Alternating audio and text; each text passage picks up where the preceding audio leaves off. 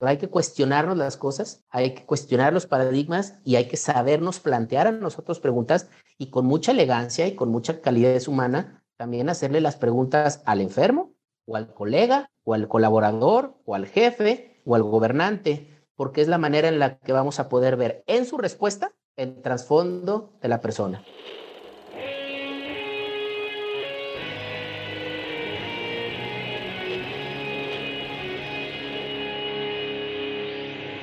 Bienvenidos a Volver al Futuro Podcast, donde platicamos con las mentes que nos impulsan a crear el nuevo paradigma de salud y bienestar, conducido por Víctor Sadia.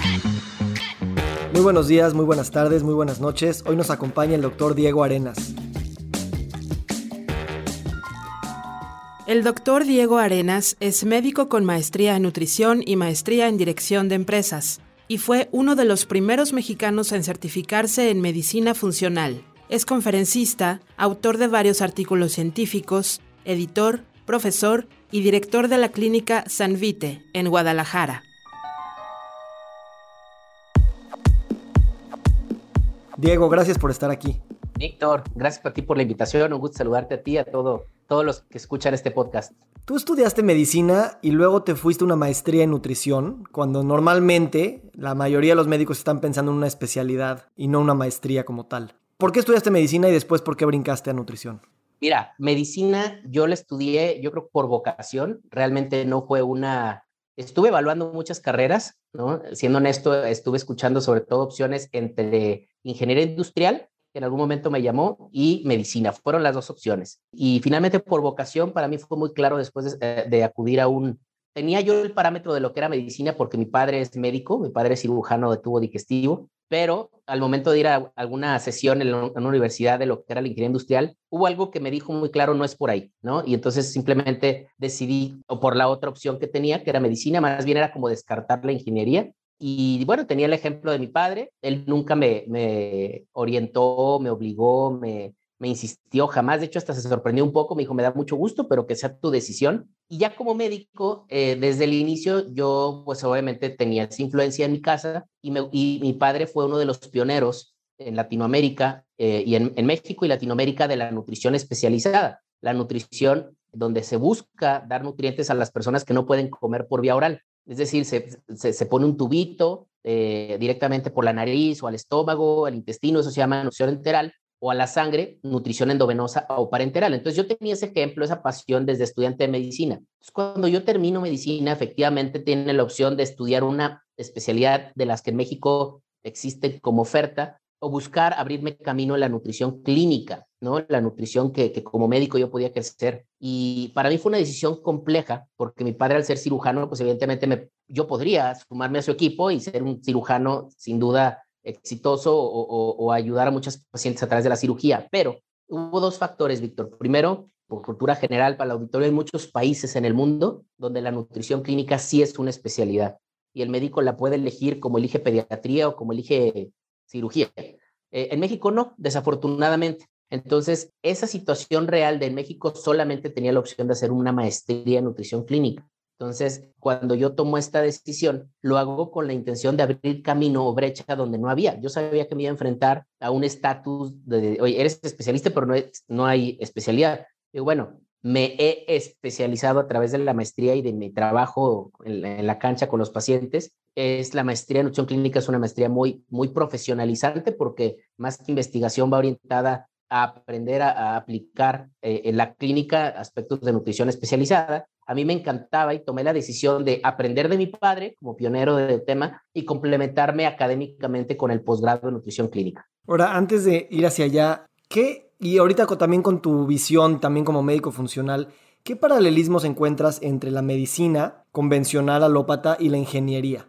Wow, procesos. Deberíamos de, los médicos de seguir más procesos para aumentar la, la, seguridad, que es uno de los principios. Si tú analizas el primer principio ético hipocrático en la medicina es primero no dañar y el segundo es siempre ayudar. ¿Cómo no dañas un paciente? Siguiendo procesos, evitando brincarte pasos importantes para ir realmente eh, llevando un proceso que aumente la seguridad del paciente y obviamente el resultado clínico, el ayudar, lo, generas con calidad en tu ¿no? Con buenas decisiones, con todo lo que implica tu experiencia personal sumado a la, evidencia que existe y tratando de, de, personalizar los tratamientos. La otra cosa que yo te diría además de los procesos es pues, que una la ingeniería justamente eh, permite crear soluciones innovadoras a problemas únicos. O sea, cada situación es distinta. La ingeniería aplicada en crear un puente, la ingeniería aplicada para cambiar la temperatura de un lugar, la ingeniería aplicada para X cosa, pues tienes que adaptar la ingeniería al problema que tienes. Y en la medicina funcional, ¿sí? Justamente lo que hacemos es personalizar los manejos y buscar adaptar la medicina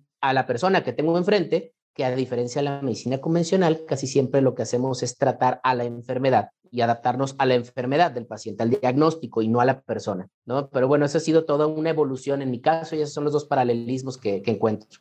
Pensaría que, y como idea, ¿no? O sea, tú hablas mucho de la ciencia de los sistemas, ¿no? Biología en sistemas, ¿no? Y a lo mejor salir de estos reduccionismos donde no puedes mover una variable, variable y dejar todas las demás variables sin cambio para ver si, si tienen, digamos, relevancia o no, que es mucho del método científico, ¿no?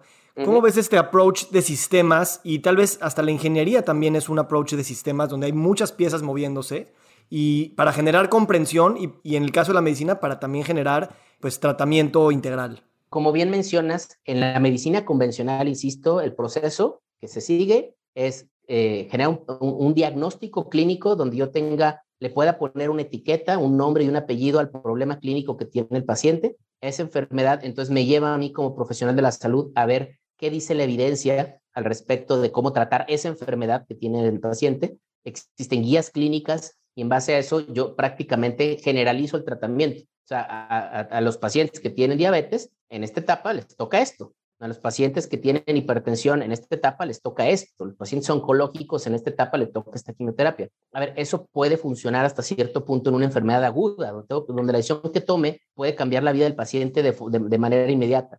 Sin embargo, cuando nos damos un problema crónico, es donde entra este concepto de la biología de sistemas, donde cualquier variable que yo mueva va a mover las demás. Entonces, entendamos que en una guía clínica, lo que yo tengo como autorizado, permitido eh, dar de tratamiento al paciente es algo que ha demostrado un beneficio, por supuesto, a través del método científico para ese tipo de pacientes. Pero para demostrar el beneficio, se, aíslan N cantidad de variables y se trata de solo incluir cierto tipo de pacientes, excluir a todos los que no cumplan con estas variables. Y eso hace que sea un ambiente sumamente controlado donde la única variable que pueda generar un cambio sea lo que estoy haciendo, ¿no? El procedimiento, el medicamento, etcétera, el fármaco. Ahora, en la vida real, en el día a día, en nuestro organismo, en nuestra biología o fisiología, eso no existe, ¿no? No existe el paciente, o sea, si, si yo estoy tratando de paciente con diabetes, cuando yo lo veo en consulta, no es la diabetes que tiene, es que cada paciente tiene diferentes niveles de estrés, diferente resiliencia al estrés,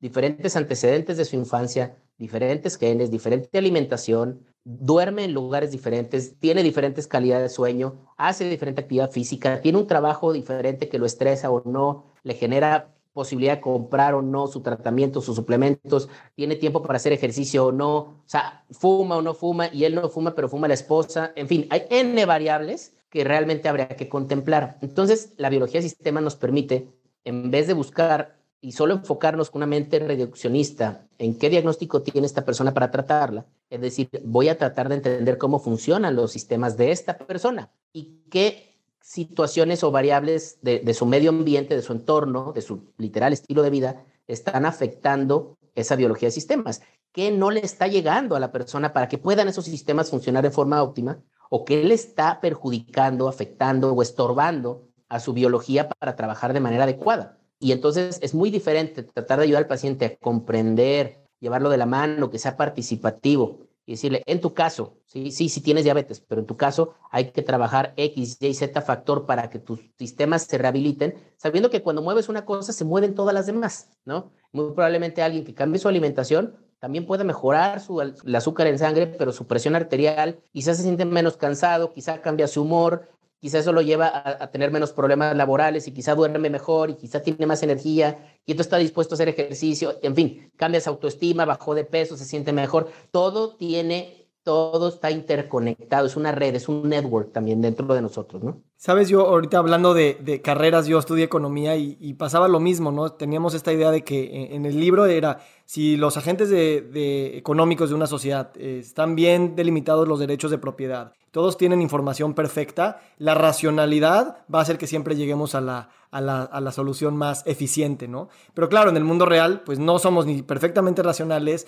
ni los derechos de propiedad están bien definidos o bien respetados, ni la información es perfecta, es asimétrica y es, ¿no? hay mucha incertidumbre. Entonces, te he oído hablar, ¿no? De esta diferencia entre lo que aprendemos en el salón de clases, yo diría para cualquier disciplina, y una vez que sales. También por eso cuando estudias negocios te piden más experiencia laboral que, que haberte hecho la maestría y el MBA porque la experiencia es, es sentir estas variables en movimiento, ¿no? En ese sentido, bueno, coméntame de eso. Tal cual, o sea, yo cuando, cuando salí de la carrera de medicina y que me empecé a dedicar a la nutrición hospitalaria, a nutrir estos pacientes complicados, graves, quirúrgicos con estas vías especializadas, también a la par empecé mi consulta como cualquier médico, ¿no?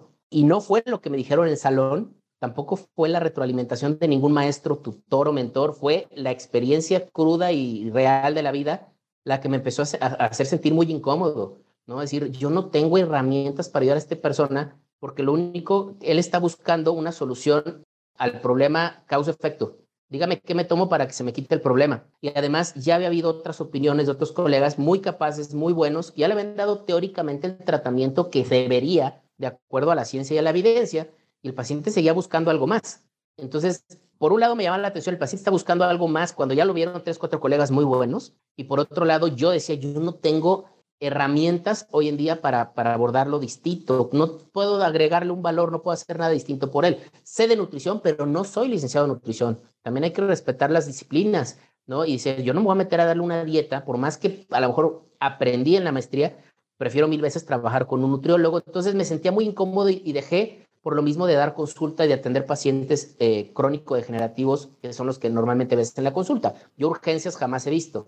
Entonces, cuando años después, ¿no? La vida, el involucrarme en temas de nutrición, suplementación, ¿no? Diferentes proyectos, eh, me fueron llevando hasta que conocí el concepto de medicina funcional. Y, y, fue un proceso muy bonito porque, vamos, fue una recomendación de un colega en otro país, en una conferencia que fui a dar a Sudamérica, de ahí eh, comprar un libro, leerlo y sentir esas ganas de leer un libro como hace, de medicina como hace mucho no lo había tenido. Y después de leer el libro decir, quiero más, ¿no? Realmente cómo me puedo formar. No puedo aprender solo con pedacitos, libros y webinars. Entonces, pues irme a Estados Unidos al curso de, de, estructura fundamental de esto, ver la reacción de los colegas, Víctor, fue algo de lo más impactante que yo he visto. O sea, cuando tú estás en un salón con cerca de 500, había profesionales de la salud de todo, pero la gran mayoría eran médicos.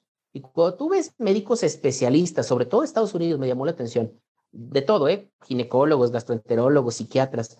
La última plática después de cinco días a full de estar literal desaprendiendo y tratando, no porque lo que sabíamos estaba mal, no es una medicina distinta ni alternativa, es un pensamiento distinto, una manera de abordar y de visualizar al paciente diferente, ¿no? De abordarlo clínicamente incluso. Entonces, cuando yo veo, termina la última plática, yo estoy extasiado, feliz, con una sonrisa de oreja a oreja, diciendo, este es mi camino, por aquí va. Estoy seguro que aquí hay, hay una beta de oportunidad de ayudar a mucha gente, de cambiar paradigmas en la medicina y voltear y ver a estos especialistas con una trayectoria ya de décadas llorando, Víctor, llorando. Y yo me acercaba y le decía, ¿por qué lloras?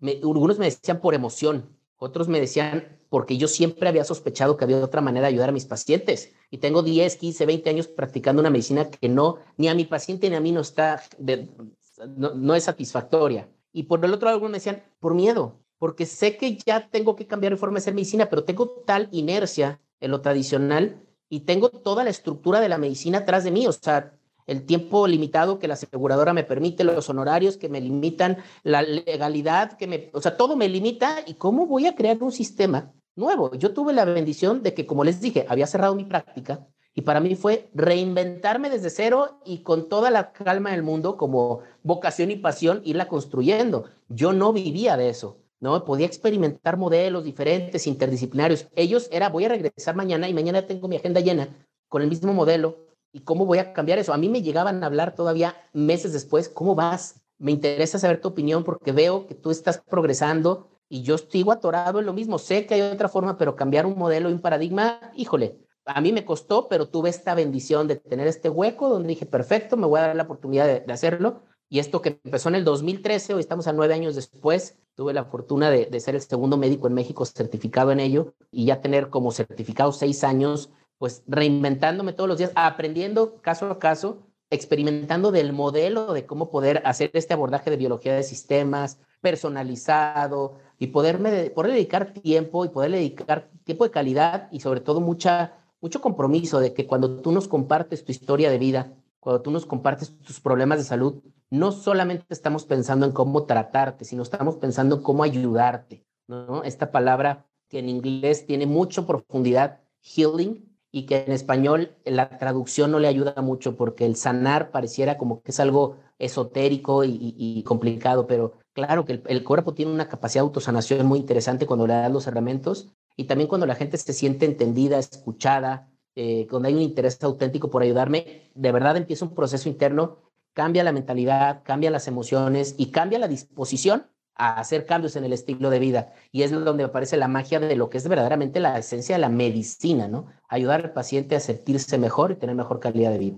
Wow, me encantó este monólogo y, y creo que resumes un poquito lo que es difícil del cambio, porque es un cambio de paradigma. Y tú dices, no nada más estamos llorando porque estamos viendo una nueva forma de ver al paciente, sino también porque es una nueva forma de ver la vida y de cómo realmente, qué significa que todo esté interconectado y que mi rol como médico que yo siempre me compré, pues va más allá. A lo mejor mi rol como padre, mi rol como votante en una ciudad, mi rol como, como miembro de una familia, está construyendo esta manera de entender que todo está interrelacionado. Y mientras más nos demos cuenta de eso, pues sí, nos intimidamos, pero también nos abre una posibilidad increíble, ¿no? Y, ahorita ya mencionaste el trabajo interdisciplinario. Me encantaría escuchar tu opinión de cómo formar una mente multidisciplinaria en términos de educación y también, aunque no, como no vamos a poder abarcar todo, todos los campos siempre, cómo buscar esta colaboración multi, inter y hasta transdisciplinaria en la práctica clínica. Yo, eh, es el gran reto del cambio de paradigma en la medicina, el, el mientras sigamos formando a cada disciplina de forma independiente, el psicólogo en su edificio, el nutriólogo en su edificio, el médico en su edificio, la enfermera en su edificio, el fisioterapeuta o rehabilitador físico o licenciado en cultura física y deporte o las carreras que quieras, cada quien se forma, imagínate el entorno donde yo solo eh, aprendo de mi profesión, comparto con mis compañeros que buscan la misma profesión y toda mi experiencia laboral es buscar, es, se sesga a través de la misma de la misma tradición, ¿no? Cuando eh, yo tuve la, fortuna de la Universidad de Guadalajara, en algún momento de los primeros semestres llevar clases con otras disciplinas. Yo llevé clases, probablemente eh, anatomía, fisiología, este tipo de clases con un nutriólogo al lado. Entonces ya desde que dices, oye, el nutriólogo está al lado de mí, somos dos profesionales de la salud igual de valiosos para la sociedad, ¿sí? Claro que cada uno se va a ir especializando en un área, pero empezamos con las mismas raíces, con las mismas bases donde yo desde subjetivamente me estás mandando el mensaje a mí desde que me formo, de que el de al lado, sea de la disciplina que sea, es igual de importante que lo que tú estás aprendiendo. Hoy creo que ya no lo hacen otra vez así.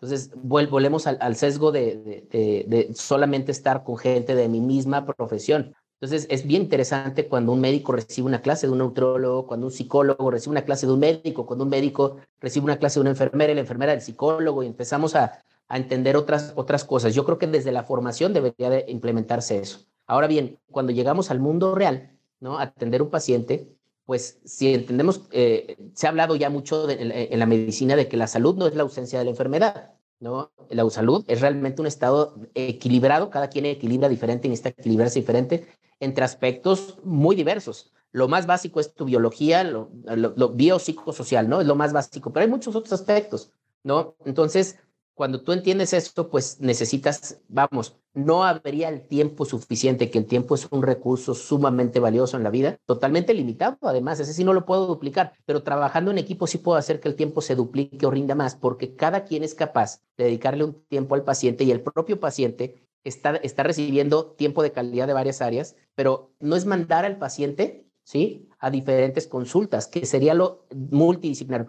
múltiples disciplinas viendo al paciente, ¿no? Oiga, pues ya pasé por el psicólogo, vi al nutriólogo ya volví con usted, doctor. Eso no, a ver, todavía no termina, creo que es el primer paso, pero ahorita ya tendremos que ir más adelante. Hablaste de la transdisciplinaridad, o sea, varias disciplinas, pero perfectamente bien traslapadas Y yo te diría, lo que he aprendido es que tiene que haber un objetivo común. ¿Sí? Todos tienen que saber cuál es el objetivo y el objetivo lo va a poner el paciente. El paciente sabe lo que está buscando. Quiero que se me quite este dolor, o quiero bajar de peso, o quiero que ya no tener migrañas, o quiero embarazarme, o quiero tener una vejez saludable. Cada quien tiene un objetivo.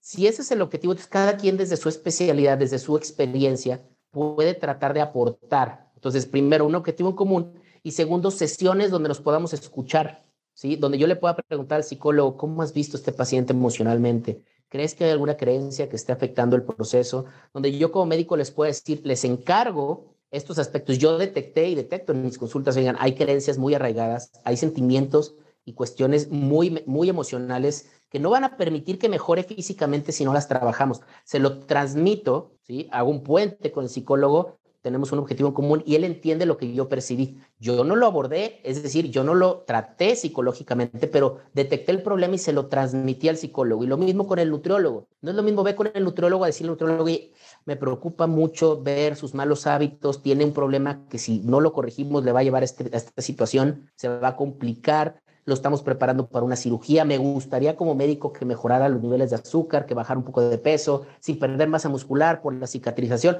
el nutriólogo lo entiende y dice, doctor, con mucho gusto, yo me sumo a ese objetivo común yo me encargo de hacer en lo que estoy especializado, darle una dietoterapia, suplementación óptima para lograr ese objetivo. Entonces, primero, sí, que haya varias disciplinas. Segundo, que haya un objetivo de de una voz a otra para que todos estén en misma sintonía y se pueda crear este 360 alrededor de un ser humano que vino a pedir ayuda y que espera que a través de este trabajo en equipo podamos ayudarlo a estar mejor, ¿no? En algunos casos será más valioso lo nutricional, en otros casos lo médico, en otros casos lo psicológico, pero realmente el objetivo común, eh, digo, perdón, el, el objetivo es que se sienta mejor y cuando todos aportan lo suyo, el resultado siempre es mejor, Víctor. Me encanta lo que dices y me gustaría una pregunta tal vez más allá de esto es, tenemos esta idea de que estamos hablando de un paciente objetivamente, ahí está el paciente y lo vamos a ver de varias perspectivas. Y no podemos evitar nosotros espejear nuestros propios paradigmas, creencias, traumas, eh, emociones, eh, ¿no?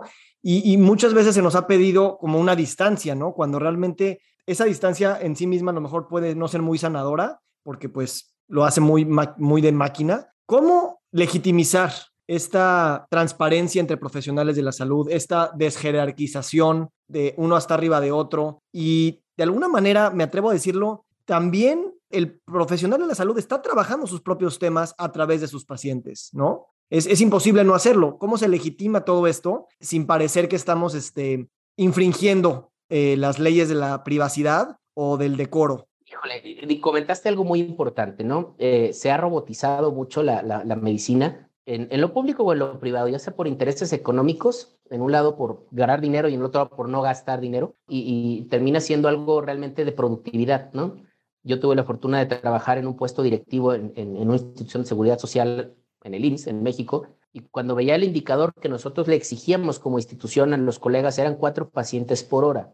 ¿no? Entonces yo decía, en 15 minutos, y además hoy te tocó otro médico porque estaba de vacaciones, o ya lo cambiaron, o ya se jubiló, o lo que quieras, ¿cómo puedes crear una relación terapéutica? Yo creo que el camino de la sanación, llámese sanación, una mejoría de mi calidad de vida, ¿no? Para, para ser muy claros, ¿no? Porque tengo una enfermedad o porque quiero estar mejor, empieza, y estoy seguro, en esa relación terapéutica. Es la base, donde cuando el paciente detecta que tú le vas a dedicar tiempo de calidad y tienes un interés auténtico de entenderlo, donde vas a analizar su caso de forma personalizada y vas a buscar ayudarlo con tus propias herramientas, porque cada quien tenemos herramientas diferentes, ahí el paciente ya abre puertas y ventanas que había mantenido cerradas por mucho tiempo. Se genera eh, una eh, expectativa ¿sí? de mejora que le lleva al paciente a empezar a tomar decisiones diferentes. Y obviamente sabemos que decisiones y acciones diferentes van a tener un resultado distinto. Es decir, se abre la ventana de oportunidad al cambio en el estilo de vida.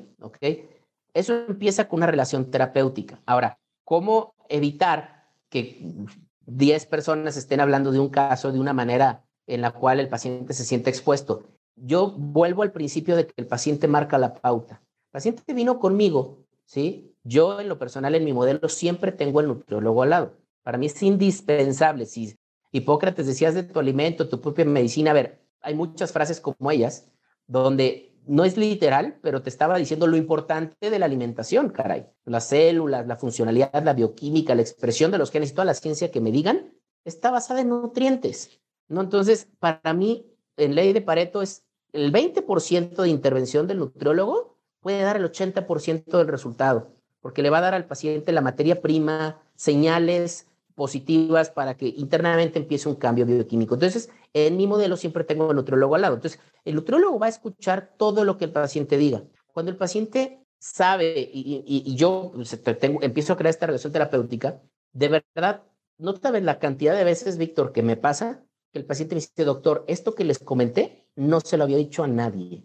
Y llevo terapia psicológica hace 10 años, o he visto a 30 médicos, ¿no? O es el quinto nutriólogo con el que voy a ir. Jamás les había mencionado esta situación. Y yo digo, a ver, ¿por qué a mí o a nosotros, somos un equipo, si no lo dijeron? Pues porque se está creando este vínculo de, de comunicación y hay una... Entonces, el nutriólogo va a tomar decisiones con toda la historia que completó el paciente. No que le diga, te mando al paciente porque tiene artritis reumatoide o obesidad. No, porque ya conoció a la persona y conoció la historia de la persona. Ahí yo le planteo, mire, en mi modelo, puede ser que en otros modelos no, nutrición es clave. Este nutriólogo, esta nutrióloga es la persona que le va a dar seguimiento desde esa perspectiva, obviamente de la mano conmigo. Yo voy a ser su médico, de hecho a veces entra otro médico conmigo, eh, que también es parte de mi equipo, que también me ayuda en el seguimiento, pero hasta ahí llegamos. Ahora, sabemos que hay una, es como piramidal, ¿no? Esta es la, esta es la base de la pirámide, hay por niveles, ¿no? Y cuando yo detecto algo, yo no derivo al paciente sin que el paciente o me lo pida o me lo acepte en la evaluación. Si yo, yo le hago una propuesta de yo considero que usted debería de trabajar sus creencias con esta metodología, o ir con el psicólogo por estas emociones, o ir con el rehabilitador físico, el terapeuta por esta situación, que es como lo más básico o elemental que tengo a la mano. Si el paciente me dice sí, entonces yo me doy la tarea con mi equipo de que ese, ese psicólogo, esa terapeuta, ese, ese, fisioterapeuta conozcan un poco de la historia, lo que, el objetivo por el cual lo estoy mandando. No van a conocer toda la historia, no voy a abrir esos detalles tan, al menos de que yo considere que son fundamentales para que le sirva. Pero le digo al paciente, esa persona que lo va a recibir, si usted decide ir, va a saber lo que yo como médico necesito de esa para, ayudarlo, ¿no? De, de él para, o de ella para ayudarlo.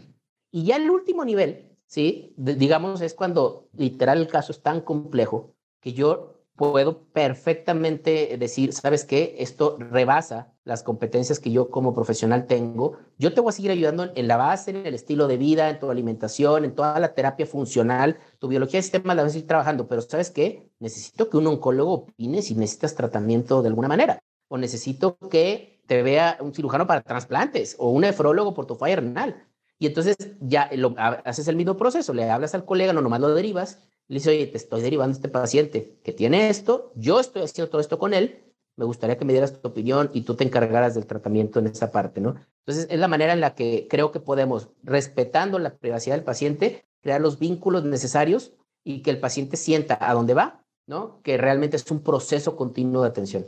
Estaba viendo tu Instagram y, veo que has tomado algunos cursos con Tony Robbins. ¿Qué ha significado para ti el, estar cerca de, un personaje así y de su filosofía dentro de tu vida?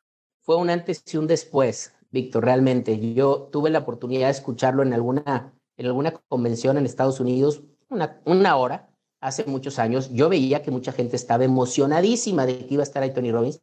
Yo sabía que existía el, el, el hombre hasta ahí. Me gustó. Dije, qué padre, bien pero hay momentos para todo en la vida. Quizá yo en ese momento no estaba listo para, para Tony Robbins, ¿no? Y, fue curiosamente justo antes de la pandemia, diciembre del 19, eh, cuando todavía en México no llegaba, que pues por redes sociales me llegó un mensaje de un, de un evento de Tony Robbins llamado Business Mastery, ¿no? Yo soy empresario también y tengo ya 16 años con, con una empresa y otros emprendimientos de, de 11 años de antigüedad, etcétera y, la verdad es que yo como médico he cometido mil errores en la parte empresarial, ¿no? Me he equivocado en mil cosas porque no tengo esa formación. Esto ya me ha fortalecido, gracias a Dios.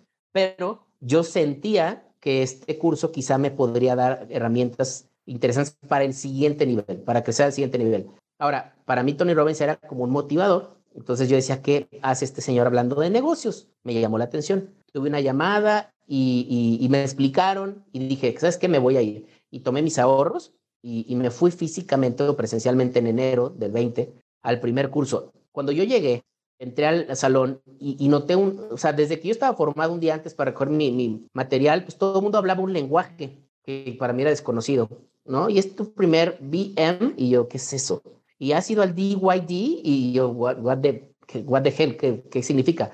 Y ahí fue entendiendo que es gente que, por supuesto, ha seguido a Tony Robbins en todas las experiencias presenciales que tiene, etcétera. Yo me sentía ajeno totalmente. Al día siguiente llego al salón y aquello era una explosión de energía que hasta incómodo me hizo sentir, ¿no? Dije que yo no quepo aquí, ¿no? Yo soy médico, vengo a tomar una, un tema de negocios y cómo que de negocios si hay luces como si fuera antro y, y por qué hay música, ¿no? ¿Dónde está el ponente? ¿En dónde va a escribir? No, no sé, yo, bueno, le hablé a mi esposa y dije, pues vamos a ver qué sucede por acá. Yo cinco días después no tenía voz, eh, había bajado de peso, estaba eh, emocionadísimo, le hablaba a mi esposa llorando de la emoción, de todo lo, y yo, ojo, no fue el, de negocios aprendí marketing muchísimo, finanzas muchísimo, muchas cosas muy valiosas, pero dentro de mí se movieron y se acomodaron muchas cosas que fue una experiencia de vida. Y lo primero que dije fue, de nada va a servir que esta experiencia me transforme a mí. Si mi gente, donde yo voy a tratar de transmitir todo esto en mi equipo, no tiene ni la más remota idea. Y entonces empecé un proceso, ¿sí? De traer capacitaciones con, con el equipo de Tony Robbins virtuales, con mi equipo.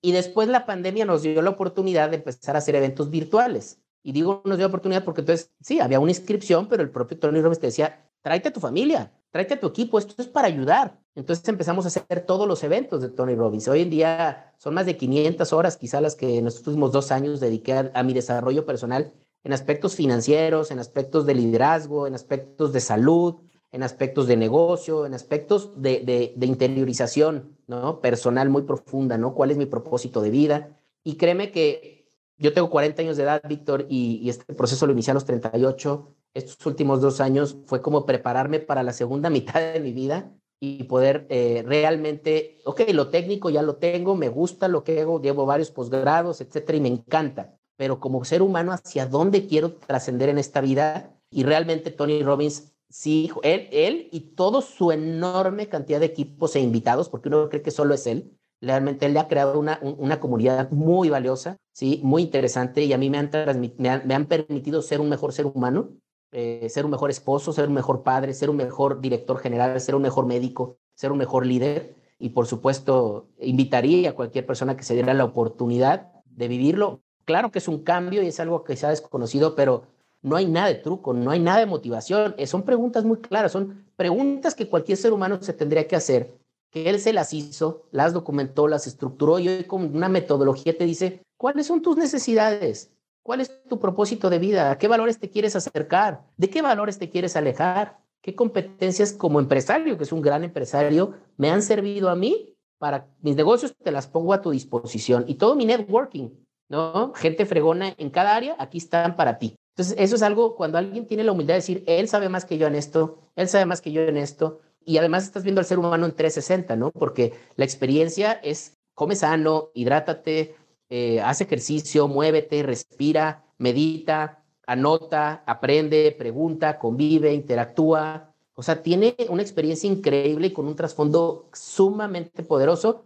Me encantaría que más mexicanos tuvieran acceso. Obviamente la parte económica limita un poco, pero caray, ahora que ya está siendo todo virtual, podemos aprovechar también eso, de ser una inversión entre varios, reunirse, convivir, crear comunidad interna, porque esa mentalidad que a él le permitió llegar a donde llega, yo estoy seguro que en el talento y la creatividad mexicana sería una explosión positiva que nos hace mucha falta como sociedad hoy en día para literal ver nuestro potencial y liberarlo, que es lo que él siempre ha, buscado con sus experiencias, ¿no? Me encanta, Diego. Eh, pareciera que cada respuesta que das la das con, con todas estas personalidades, todas estas cachuchas, toda esta intención. Y es increíble, ¿no? Porque te hace pensar que todos somos médicos de los demás en función de donde sea que estemos parados, ¿no? Y estamos ayudando a, pues sí, a sanar al mundo y cualquier acto de sanación es un acto de creación. Y, claro, este, el potencial es una palabra increíble que viene mucho del coaching, también de los negocios. Y es muy padre pensar que la salud es un tema de ir ampliando nuestro potencial, ¿no? Y en ese sentido, una vez concluiste, concluiste una conferencia diciendo, no es lo que no sabes, sino lo que sabes con certeza, lo que nos mete en problemas, ¿no? Y, digo, debo decirlo, todos nosotros salimos de la universidad pensando que sabemos mucho. Tal vez a los médicos se les da una carga adicional porque ellos sí tienen que tener todas las respuestas. Y esas certezas eh, a veces nos, nos, generan más conflictos que quedarnos en preguntas, quedarnos en la duda, ¿no? Entonces me gusta pensar que la medicina es una gran pregunta y Tony Robbins lo dice, la calidad de tu vida depende de la calidad de preguntas que te hagas. ¿Cuánto de tu práctica y cuánto de tu de tu esperanza para todo lo que quieres construir para el futuro, lo pones en términos de preguntas. Lo digo porque me, mostraste tu propósito de vida personal, me mostraste la misión y la visión de tu empresa y me pregunto si también esa misión y esa visión y ese propósito se podrían también pensar en términos de preguntas más que en cosas muy concretas, estables de una visión. Sin duda se pueden eh, plantear en preguntas. Yo creo que ha sido una de las principales eh,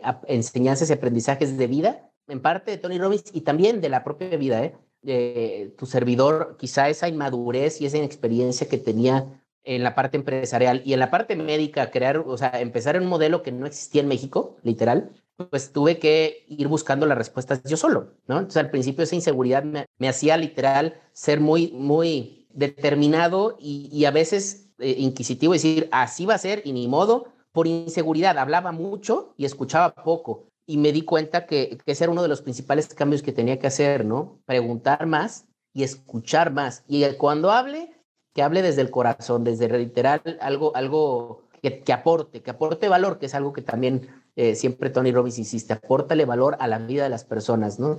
Hoy, si quieres tener éxito en lo que hagas, es asegurarte de que lo que haces le aporta valor a la gente.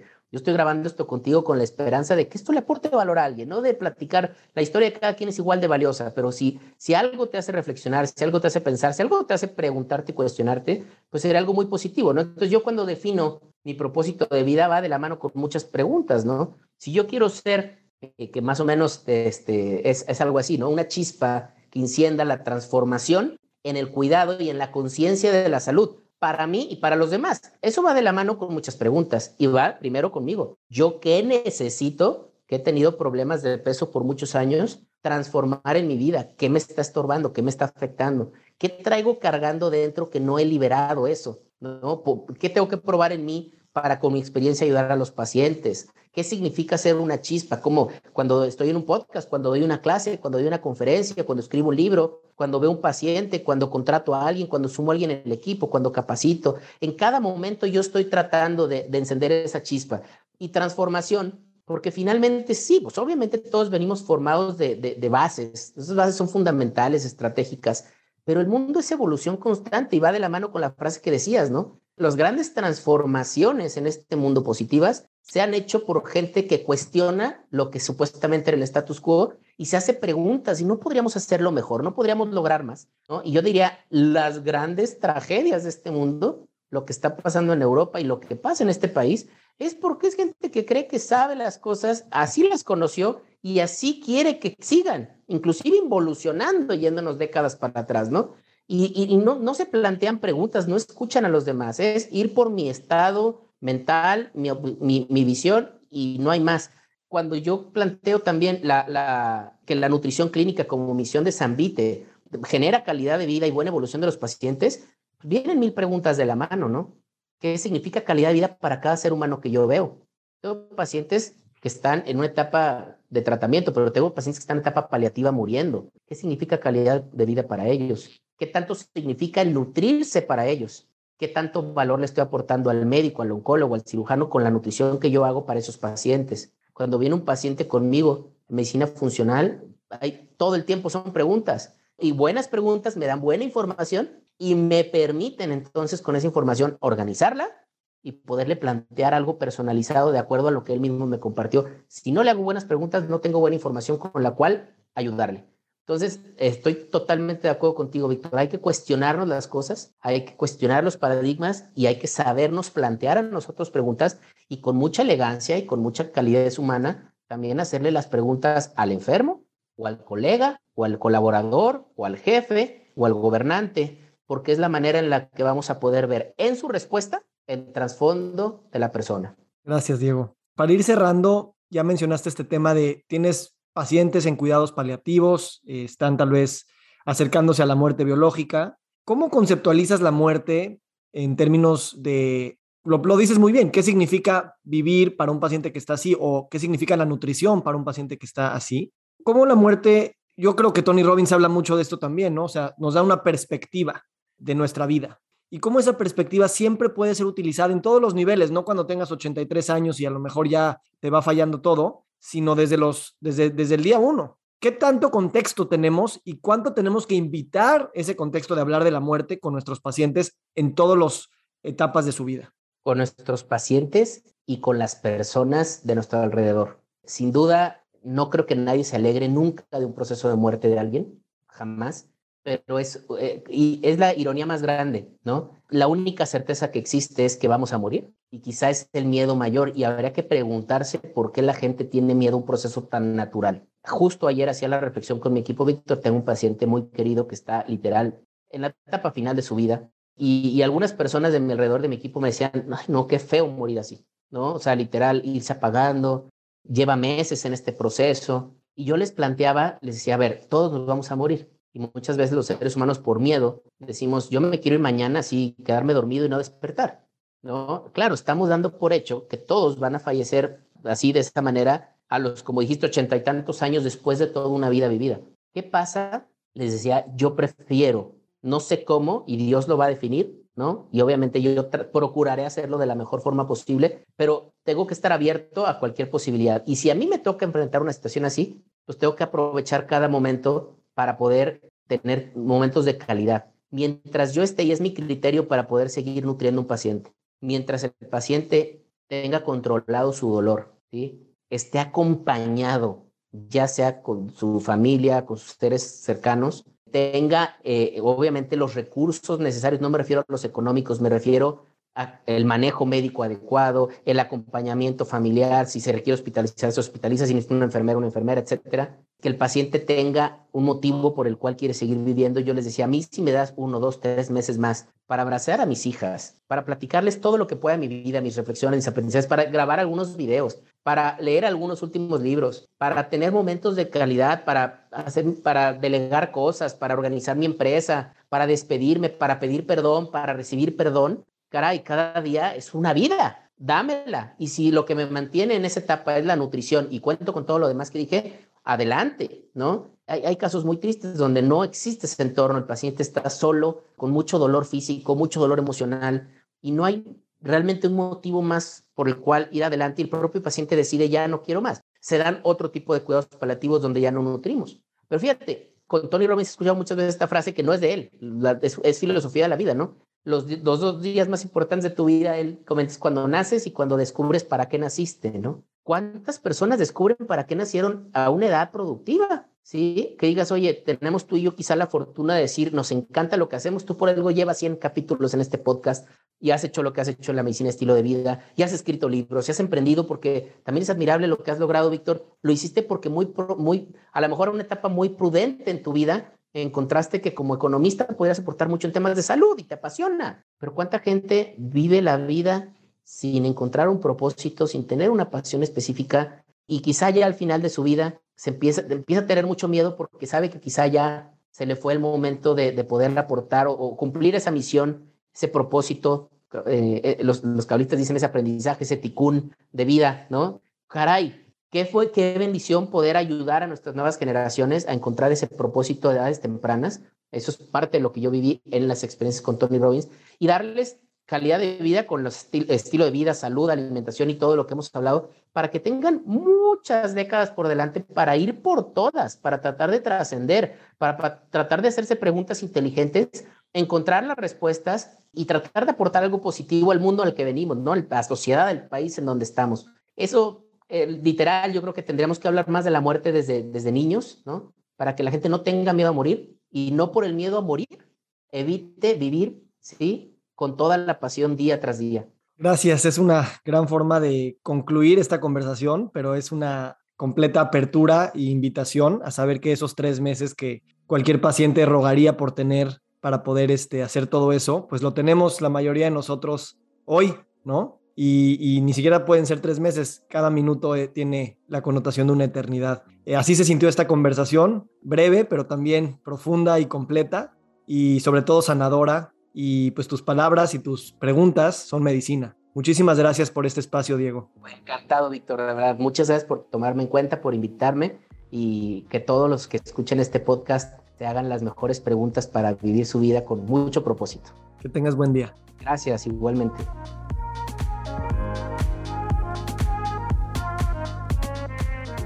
Nos encantaría recibir tu retroalimentación de estos podcasts para continuar generando contenidos que te sean útiles e interesantes. Si puedes, déjanos un comentario en la página web victorsaadia.com.